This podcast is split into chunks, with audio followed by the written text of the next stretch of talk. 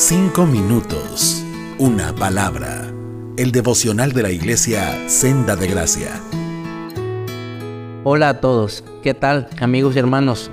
Hoy vamos a considerar el último versículo del capítulo 6 de Romanos, Romanos 6:23.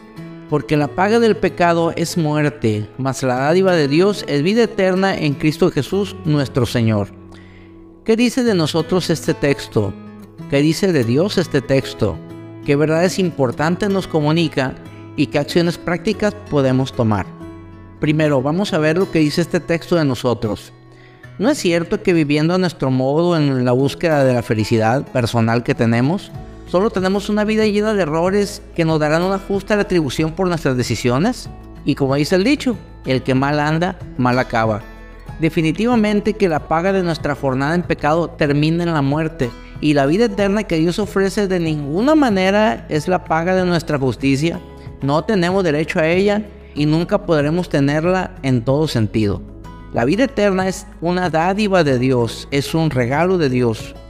¿Qué reacción deberían de generar en nosotros estas palabras?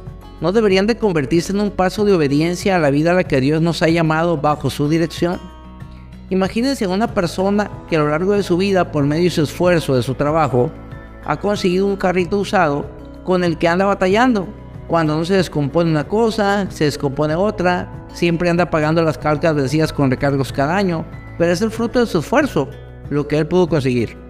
Ahora imagínense que a esta persona, una persona con recursos, le lleva un auto a la puerta de su casa, un vehículo nuevo, y le dice, te voy a dar este vehículo para que dejes de batallar con tu carro viejo, pero te lo voy a dar con las siguientes condiciones necesitas hacer sus servicios cada seis meses, llevarlo a hacer sus servicios en la agencia, usar refacciones originales y traer su documentación al día.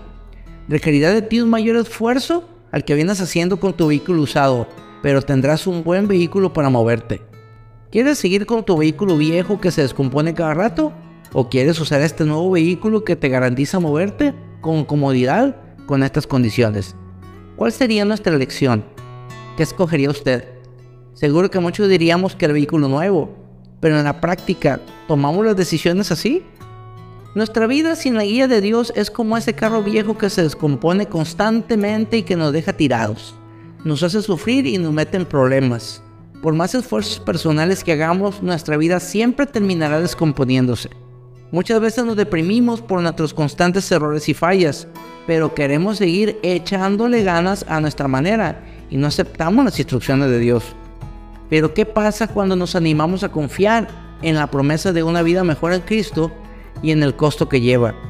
Constantemente la escritura nos invita a considerarla para conocer la voluntad de Dios y su propósito.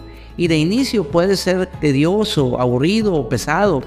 Pero al irse revelando ante nuestros ojos las verdades de Dios, eso nos motiva a seguir adelante. De la misma manera, cuando oramos, lo primero que viene a nuestra mente son nuestros pecados. Pero si confiamos en que Dios nos tiene misericordia en el nombre de su Hijo Jesús, eso nos animará a seguir en comunión con Él. Es como subir al carro nuevo de la ilustración. Desde el momento en que nos pongamos al volante, sentiremos que vale la pena el esfuerzo que hagamos por algo que nos fue regalado para nuestro bien. Cuando escogemos vivir para la vida eterna que Dios nos ha prometido, somos transformados Dios moldea nuestros anhelos y deseos para encaminarnos hacia el bien.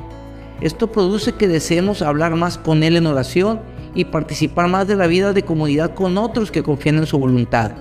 Además, este texto nos muestra claramente que la palabra de Dios siempre va a exponer nuestros errores para señalarnos después el mejor camino. Dios nunca nos dejará sin opciones. Para suplir la vida equivocada que hemos llevado alejados de Él y que seguramente terminaría en muerte absoluta, sin su intervención, Dios ha provisto una vida eterna y plena por medio de su Hijo Jesucristo, sin esfuerzo de nuestra parte para mostrar su misericordia. Y qué mejor momento para meditar estas cosas hoy que tendremos que tomar decisiones que van a afectar positivamente o negativamente nuestra vida espiritual personal. Ruego al Señor que cada decisión que tomemos sea para su gloria y para bien nuestro. La vida cristiana requiere de nuestra participación intencional. Para finalizar, meditemos en las palabras de Deuteronomio 30, 19 y 20, que nos dice, palabra de nuestro Dios, llamo hoy al cielo y a la tierra para que sean testigos, Yo te estoy dando a elegir entre la vida y la muerte, la bendición y la maldición. Elige la vida para que tú y tus descendientes puedan vivir, amando al Señor tu Dios, obedeciendo y estando cerca de Él. Porque al hacer esto tendrás vida y permanecerás por mucho tiempo sobre la tierra que el Señor prometió darles a tus antepasados, Abraham, Isaac y Jacob. Hermanos, que Dios los bendiga. Cinco minutos, una palabra.